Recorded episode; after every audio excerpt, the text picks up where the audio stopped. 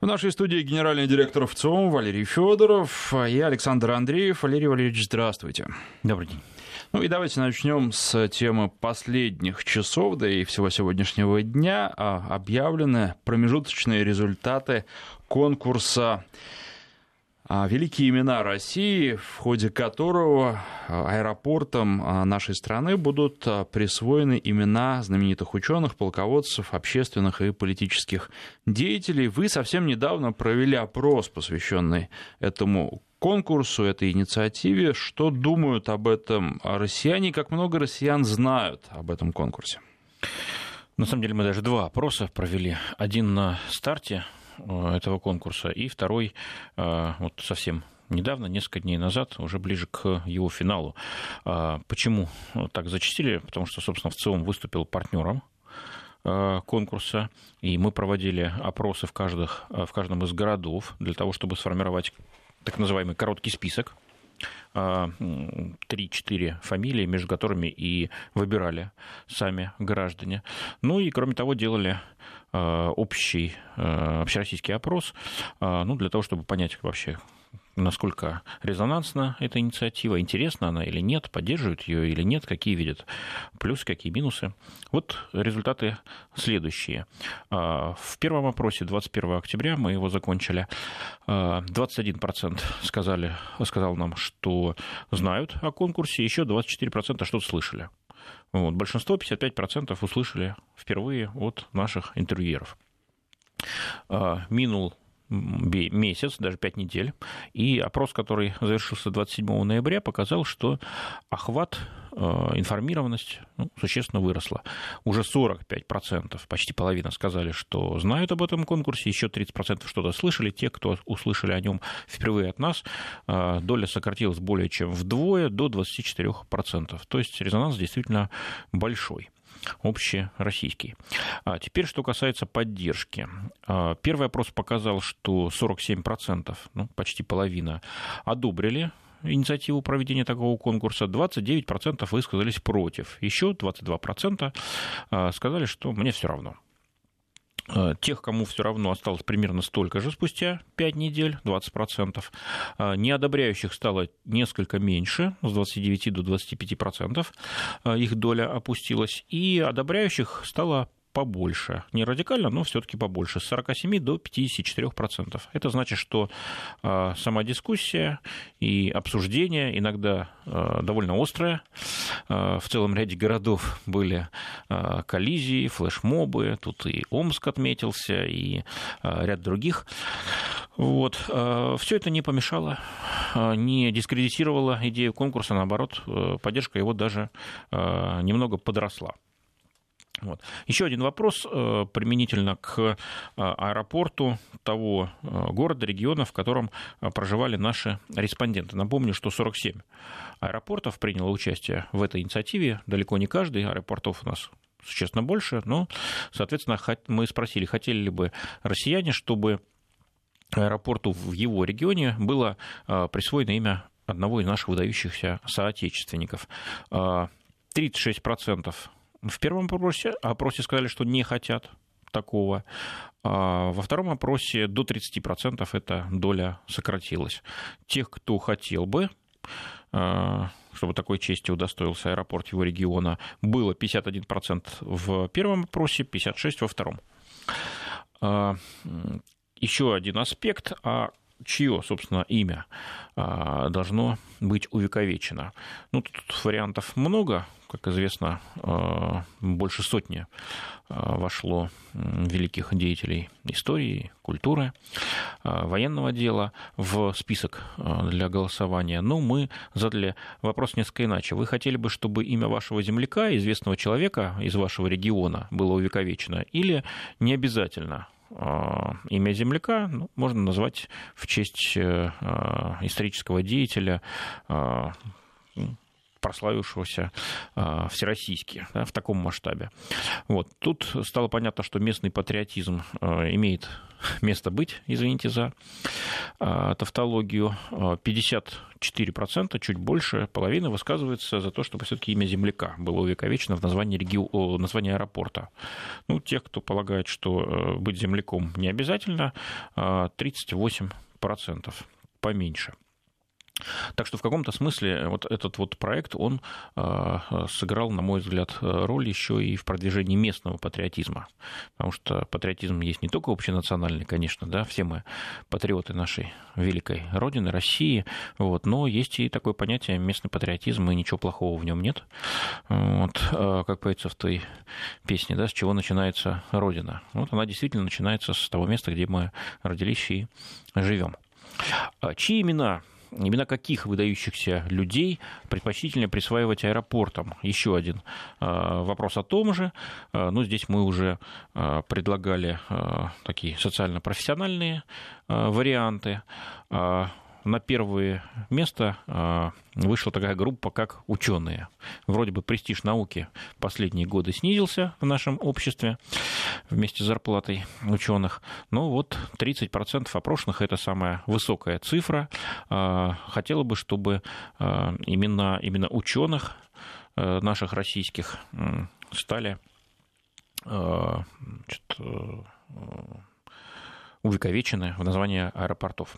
А почти столько же, чуть-чуть меньше военных выступают за военных, за полководцев, флотоводцев 29%. И на третьем месте деятели культуры, культуры и искусства. Писатели, музыканты, художники и другие 23%. Вот всех остальных меньше. Вот такие результаты опроса. Ну, а, а все-таки сегодня мы подвели в оргкомитете конкурса уже результаты не опроса, а голосования. И они, а, по сути, окончательные во всех случаях, а, кроме трех. Кроме а, тех городов, которые а, высказались в пользу одного из кандидатов, если так можно выразиться, но при этом доля проголосовавших за победителя а, в проценте от жителей региона оказалось меньше, чем в другом городе, где этот человек также победил.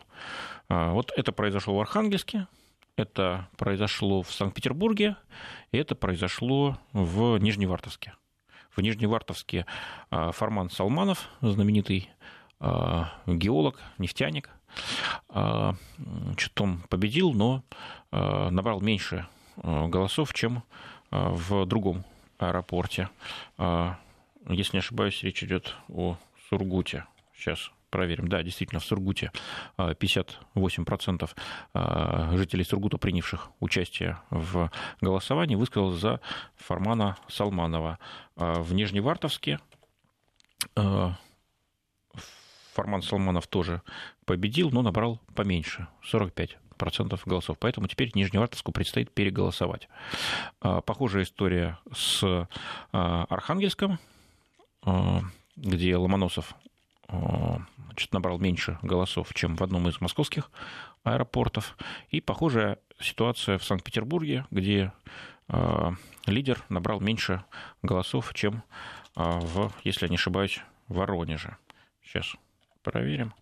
Да, а, в Санкт-Петербурге победил Петр Великий, 47% а, от участников голосования а, набрал, но это меньше, чем в Воронеже, где он также победил, но с результатом 59%.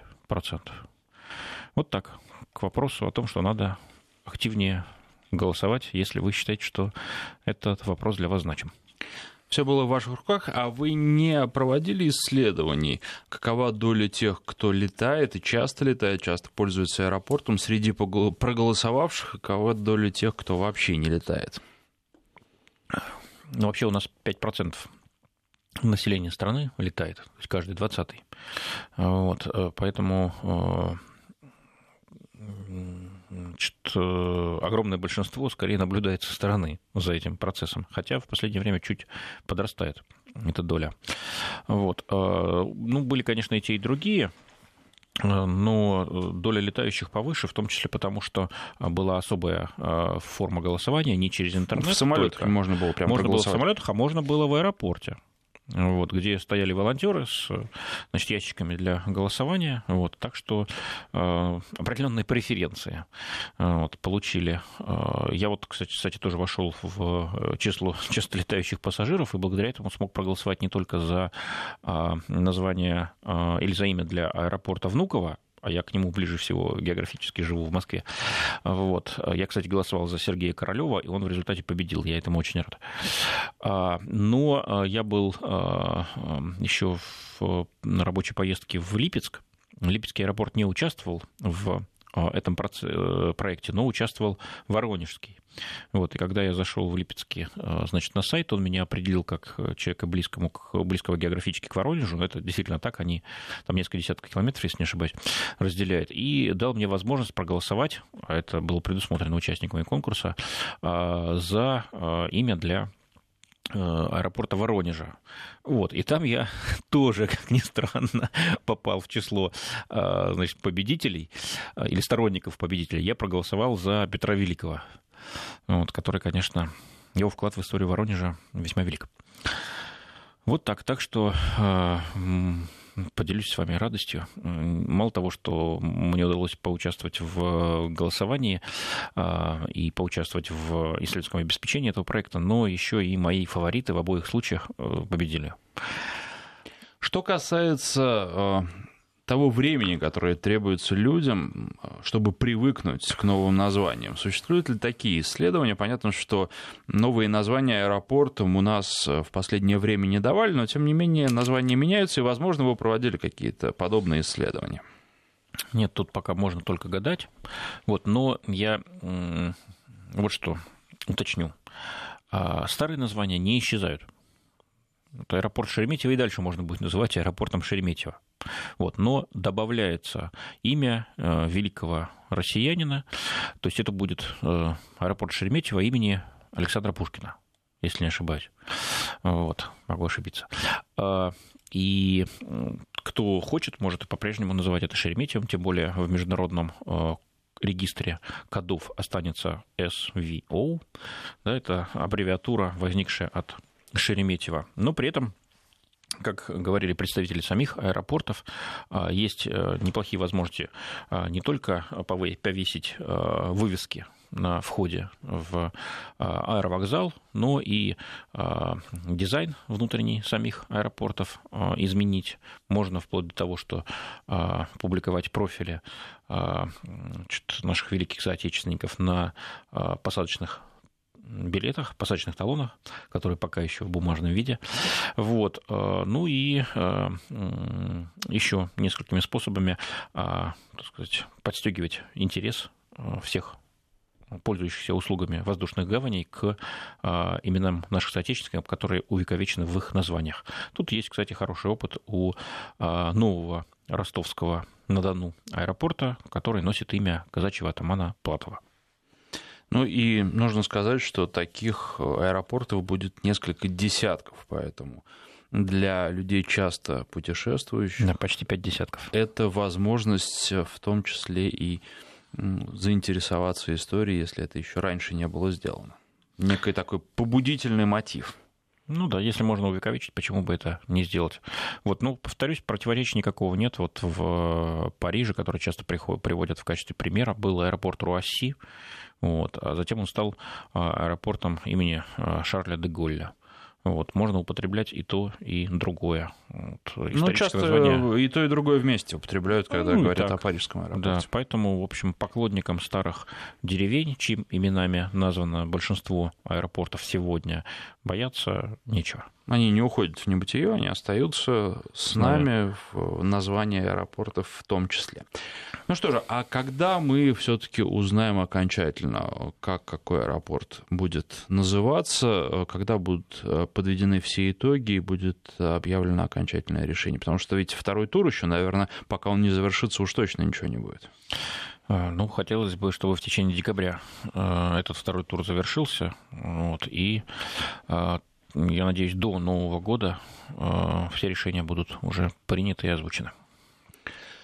Хорошо, а, здесь интересно. Ну и вот 75% э, опрошенных, хорошая динамика, сейчас на данный момент знают об этой инициативе, об этом конкурсе. Как вы считаете, наверное, через некоторое время это число еще увеличится? А, ну, посмотрим, а, потому что конкурс интересен сам по себе. А, о чем бы ни был этот конкурс, да, все-таки есть такой игровой дух. Значит, когда он завершится, вот этот вот накал страстей, безусловно, спадет. Тут надо будет уже другие механизмы задействовать, я о них уже говорил.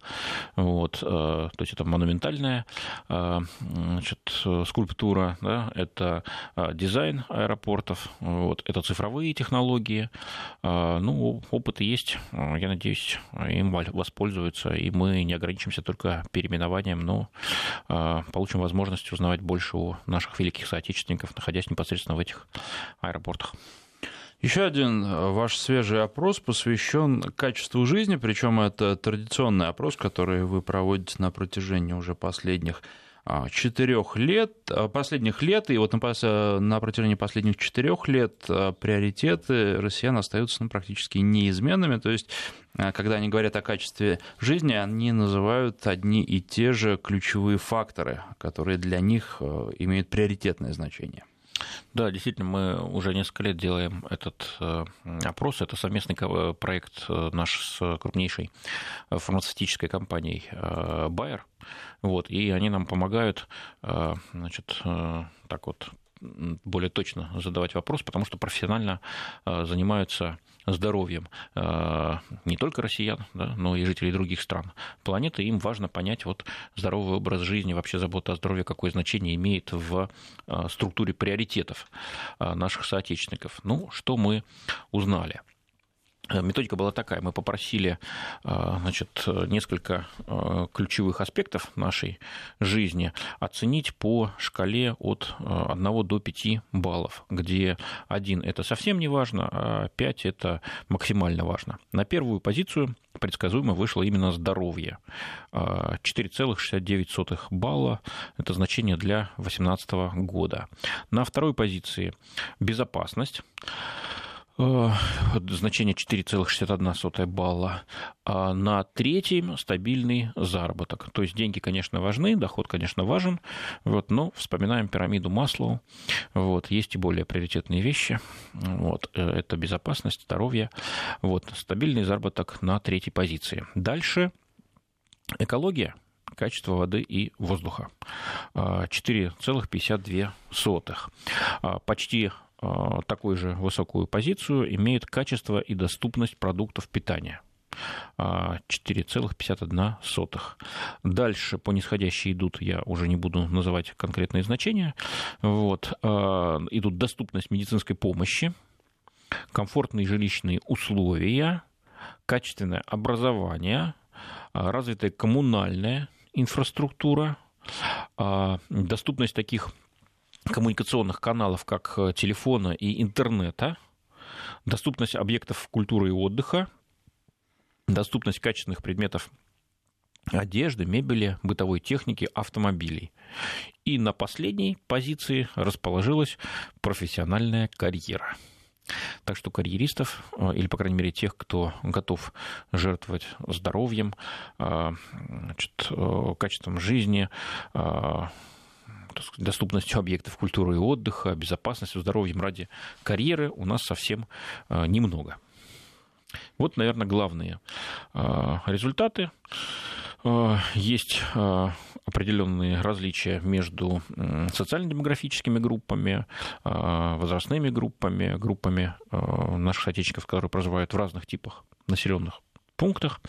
Их удовлетворенность вот этими, этим качеством жизни тоже разная ну, говорю, что до этого я говорил не об удовлетворенности, а о, о а, важности да, об иерархии. А вот теперь про удовлетворенность поговорим. Значит, чем же, каким из этих 10 показателей или 10 аспектов а, качества жизни удовлетворены наши соотечественники больше всего? Вот здесь весьма отличные данные. А, информационная доступность, да, наличие телефонии и интернета. Тут уровень удовлетворенности находится на 4,22. Это вот самый высокий показатель. Вот. Но напомню, что в структуре приоритетов значит, доступность телефона и интернета находится на четвертой позиции с конца то есть не очень высокая. Это, наверное, как раз связано с тем, что в основном люди удовлетворены качеством и телефонии, и интернет-связи. Да, я об этом и говорю. Они удовлетворены, но а, это не самое важное.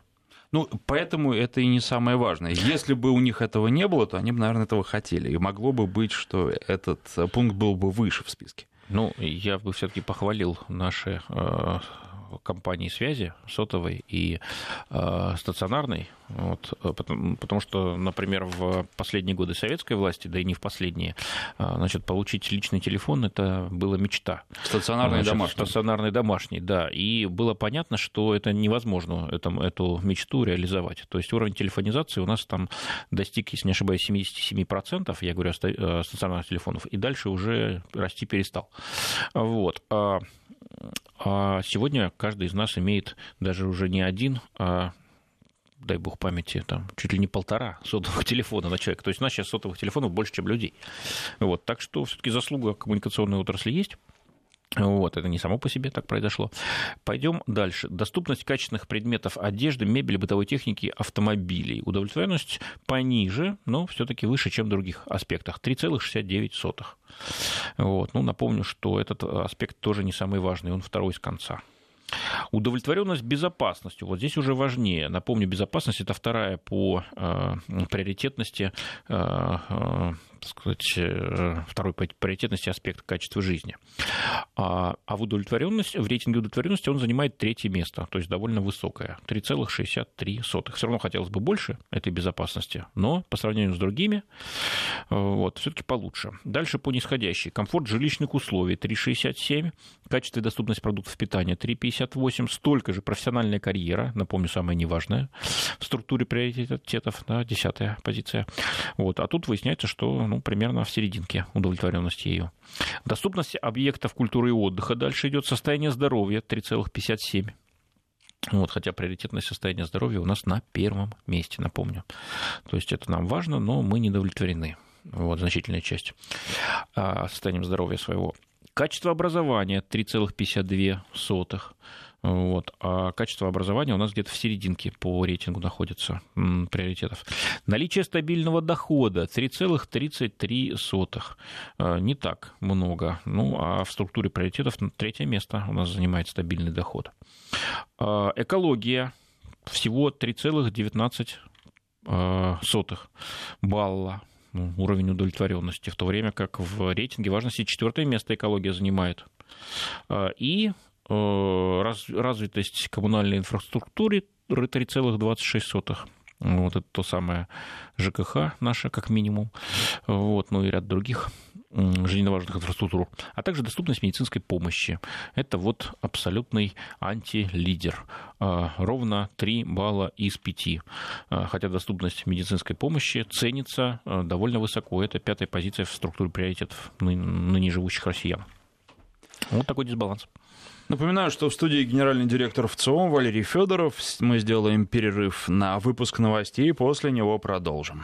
21 час 33 минуты в Москве. В студии генеральный директор ВЦИОМ Валерий Федоров и Александр Андреев. И мы продолжаем. Еще один опрос а, посвящен у вас Конституции, ну и, а, скорее всего, приурочен к грядущему дню Конституции. А что думают о Конституции наши граждане, насколько хорошо они знают и какие статьи считают главными? Да, этот опрос мы провели совместно с Государственным центральным музеем современной истории России и приурочен он, конечно, к 25-летнему юбилею э, нашей Конституции, которая была принята на референдуме э, в декабре 1993 э, года. Но это, об этом мало кто знает, как показало наше исследование. Вот то, что в 1990 2003 году она была принята, только 13% опрошенных нами а, смогли припомнить, вот, не так много, 66%, а, две трети вообще ни, никакой год не назвали, остальные фантазировали, и там диапазон фантазии от 1991 до 2000 годов. Вот. Ну, может быть, это и не самое главное, вот, просто зафиксируем, что факт принятия Конституции не разделил в представлении наших соотечественников историю Российской Федерации на период до и период после. Вот. А теперь не о дате, а о основных положениях. Тут мы решили а, довериться, не тестировать, а, так сказать, экзамен не принимать, а вот довериться а, нашим согражданам и спросили, а вы знаете или не знаете содержание Конституции и ее основные положения? Если знаете, то насколько хорошо. Вот. Но не проверяли. Что же нам ответили россияне, дорогие? 6% сообщили, что хорошо знают основные положения Конституции, 69% имеют общее представление о них. И 23% самых честных людей вот, совершенно не представляют себе содержание Конституции а, РФ.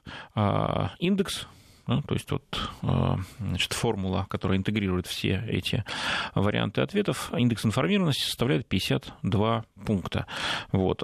Хорошая новость состоит в том, что он в положительной области находится, то есть те, кто что-то знают о Конституции, э, их больше, чем тех, кто ничего не знает. Еще вторая э, хорошая новость э, состоит в том, что он растет, потому что мы два раза такой опрос проводили, не только вот сейчас пыл с жару в ноябре 2018 года, но и два года назад, в 2016 году, тоже спросили об этом же. Тогда индекс составлял 46 а, пунктов, сейчас, напомню, 52, то есть немножко подросла. За а, два года эта информированность за счет кого подросла? За счет а, самых молодых наших соотечественников, потому что, как выяснилось, мы узнаем о содержании Конституции, о ее основных положениях, прежде всего во время учебы в ВУЗе. 38% от тех, кто знает основные положения Конституции, именно в ВУЗе о них узнали. А второй источник канал а, поступления данных, да, знаний об этом, а, научения. А, это школа, 30%. Вот. Оставшиеся каналы следующие. Личная инициатива кто-то изучал, 23%, кто-то для работы, не для себя, а для работы, 15%.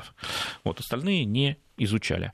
Вот, так что прирост информированности, он идет за счет нашей образовательной системы. Мы ее часто критикуем, и есть за что ее критиковать, но вот в части а, юридических знаний, хотя бы базовых, мы видим, что она а, играет довольно большую роль. О чем еще спросили соотечественников?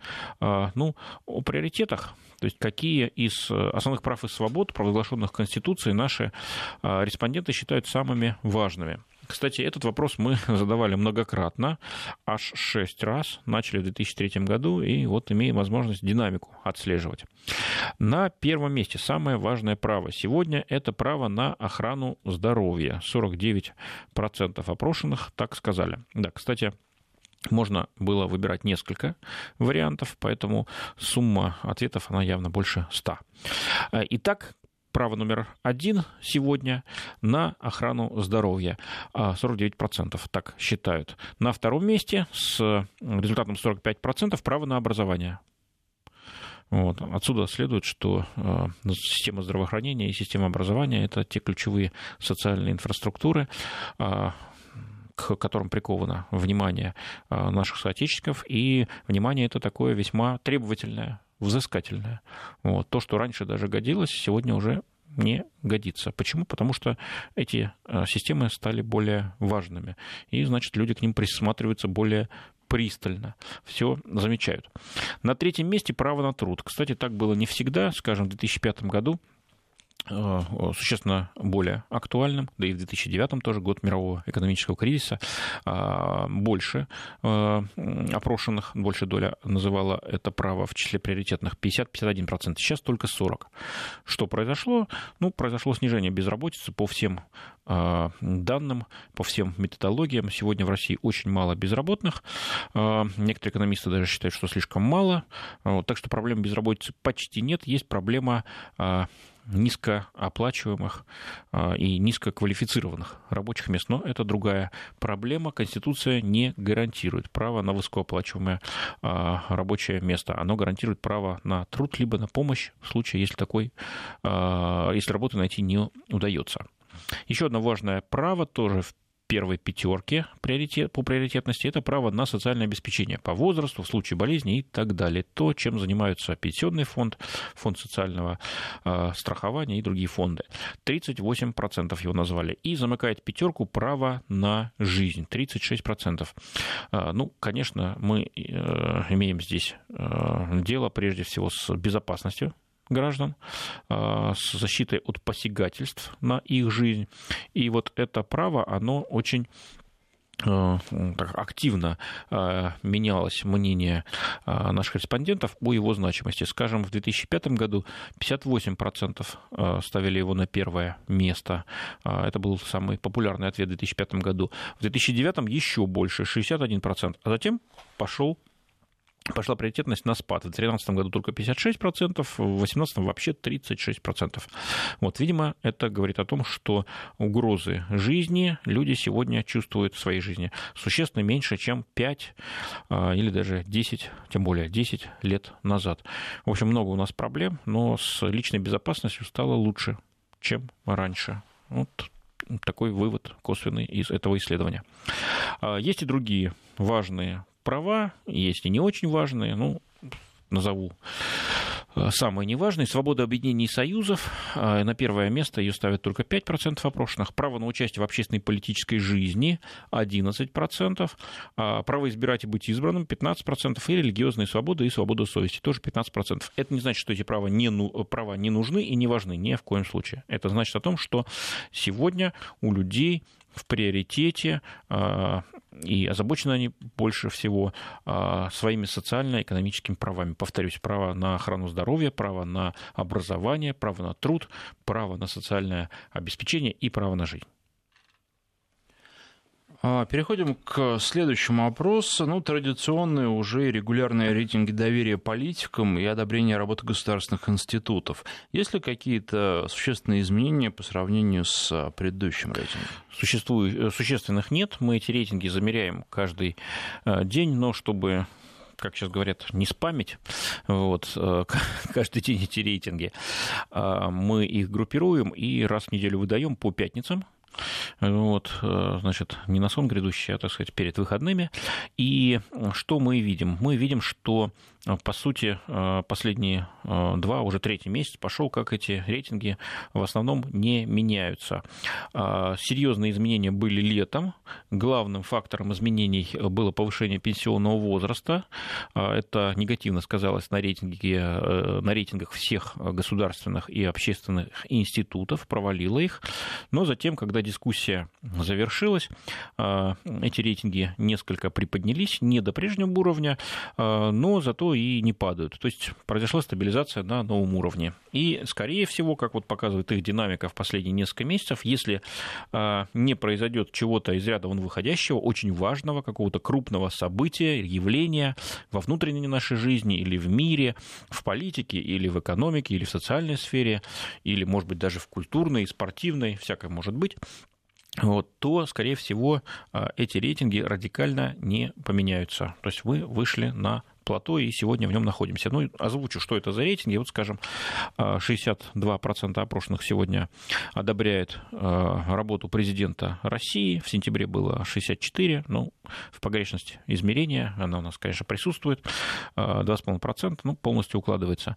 А если говорить о председателе правительства, то э, уровень одобрения его работы поменьше, 35%. Ну, вот в сентябре был 34%. То, что за значит, почти три месяца месяца изменений почти нет. Правительство а, было 41 сентября, сейчас 38. Ну, неделю назад было 40. Так что колебания, они тоже такие не очень значительные. А, поэтому а, стабильность политическая никуда не исчезла, есть она, и поколебать ее могут только какие-то серьезные, крупные, важные события, позитивные либо негативные. Но что это будет, когда это будет и будет ли, мы сказать не можем. Будущее, как всегда, в тумане.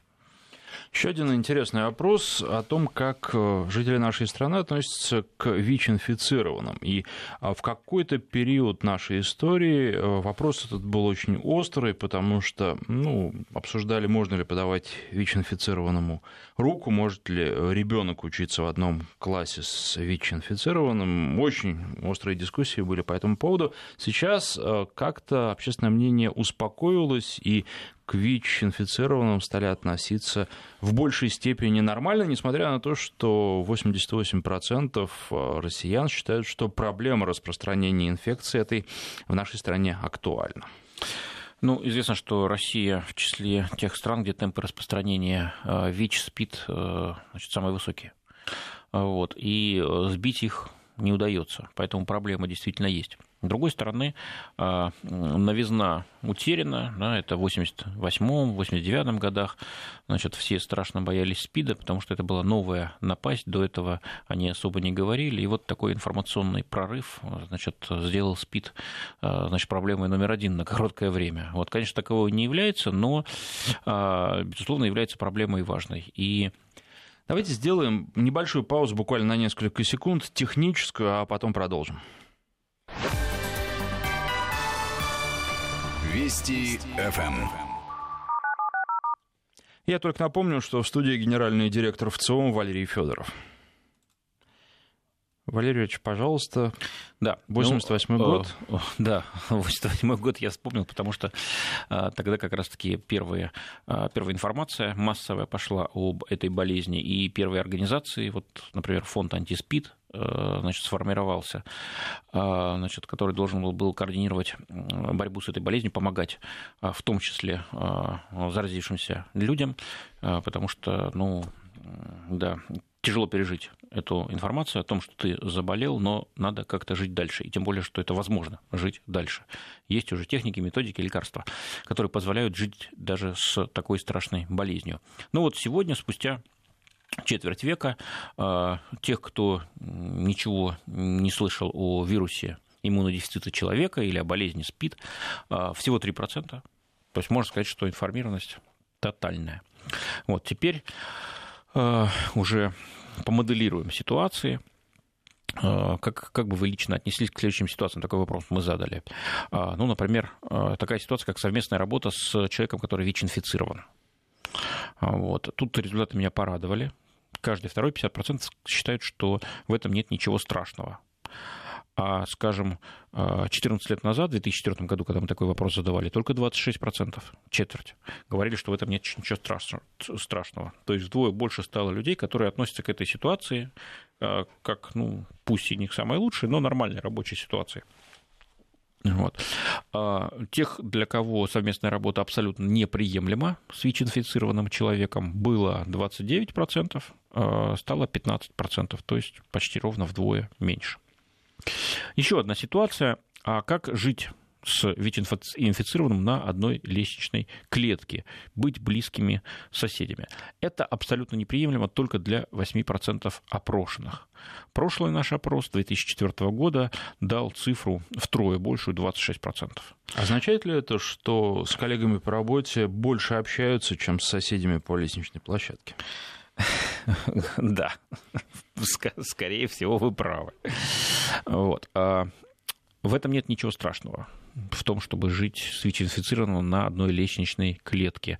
Так 65%, две трети опрошенных считают, а 13 лет назад всего 30%, треть. То есть мы, опять-таки, стали а, более гуманными, больше узнали об этой болезни и меньше э, ее боимся. Пользоваться посудой, которой когда-то пользовался ВИЧ-инфицированный человек. А, абсолютно неприемлемо для 49% опрошенных россиян. А, прежний опрос давал а, на треть большие цифры, 75%. Ну и все другие ситуации, которые мы сканировали, мы видим один и тот же тренд, что люди учатся жить в одном обществе с ВИЧ-инфицированными людьми и не призывают уже, как раньше, в массовом порядке их изолировать от общества или даже уничтожить и выжечь каленым железом, значит, все. Вот, к счастью, вот такие а, варварские призывы, они сходят на, не, на нет, и, в общем, мы научаемся жить с этой а, болезнью, как и со многими другими. Что касается возрастных групп, есть ли тут какие-то различия? Ну и прежде всего, наверное, интересует самая активная и самая молодая возрастная группа. Э, ну, есть, да, а, определенные различия. Молодежь э, спокойнее к этому относится, э, имеет больше информации. Вот, ну, будем надеяться только, что они не только спокойнее относятся к возможности совместной жизни или работы, а, или каким-то другим совместным ситуациям с ВИЧ-инфицированными, но и хорошо знают о том, как самостоятельно защищаться от этой болезни. Потому что, значит, живя в одном обществе с ВИЧ-инфицированным а, и проявляя к нему гуманное отношение, это не значит, что ты а, должен безответственно относиться к собственному здоровью и игнорировать угрозу заражения. Ни в коем случае. А, вот. Ну, и последний вопрос из этой серии. Действительно, как следовало бы поступить с больными СПИДом?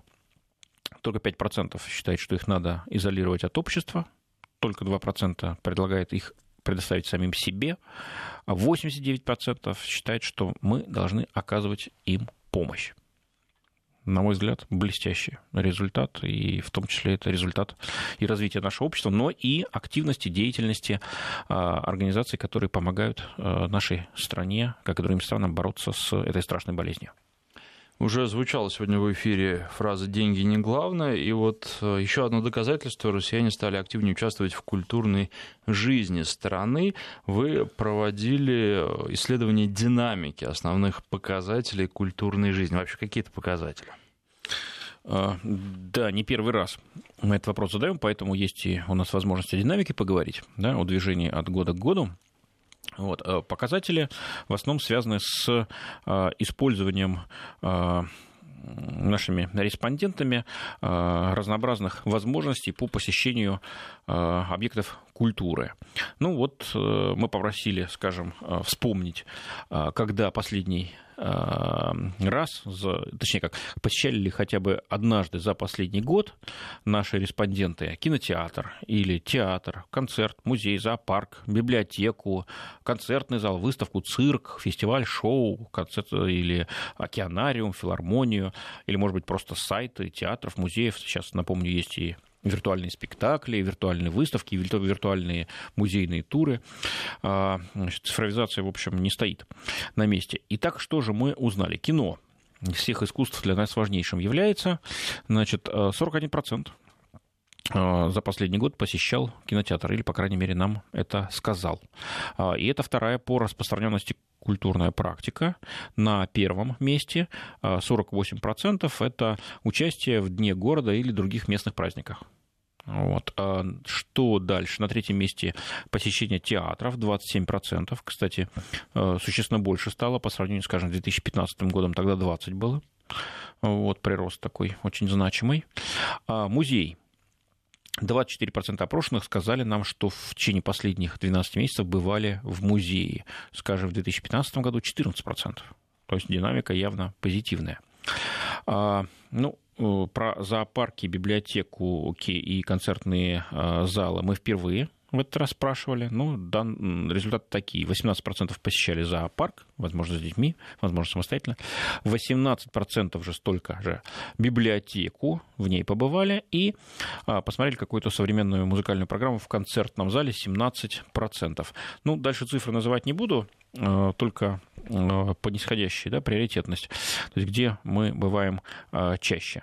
Выставки, цирки, классическая музыка в концертных залах, фестивали, шоу, open дальше океанариумы, филармонии. Ну, а на а, сайтах театров а, мы тоже бываем, но не так часто. 6-7% предпочитают из всех опрошенных посещать а, наши культурные объекты а, виртуально, дистанционно. А, пока эта доля тенденции к росту не имеет. По крайней мере, за 4 года мы ее не выявили. Хочется все-таки самим посмотреть, пощупать, может быть, детям показать. Интересно, с чем это связано, с учетом того, что интернет все плотнее и плотнее в нашу жизнь входит, и проблем с ним нет, как мы об этом сегодня тоже говорили. Почему искусство все же в большей степени интересует а, людей реальное, а не виртуальное. Ну, может быть, надо сделать ставку на технологии дополненной реальности, вот, которые а, сейчас пробивают постепенно себе дорогу. Вот. Эти технологии, конечно, они составляют совершенно другое впечатление от виртуального спектакля или от виртуальной выставки, виртуального музейного тура. Вот. Эффект присутствия там просто потрясающий. Мне вот, удалось воспользоваться такой возможностью вот, в одном из музеев, правда, нумизматических. Вот, не такой частый музей. Значит, да, это потрясает, конечно. Вот, ну, конечно, а, пока еще меньшинство а, сайтов наших музеев, театров такой технологией уже обладают. То есть это может быть связано с тем, что музеи еще не раскачались, можно так сказать. Да. А Спасибо. Быть... Генеральный директор ВЦИОМ Валерий Федоров был гостем студии. Время наше подошло к концу. Спасибо.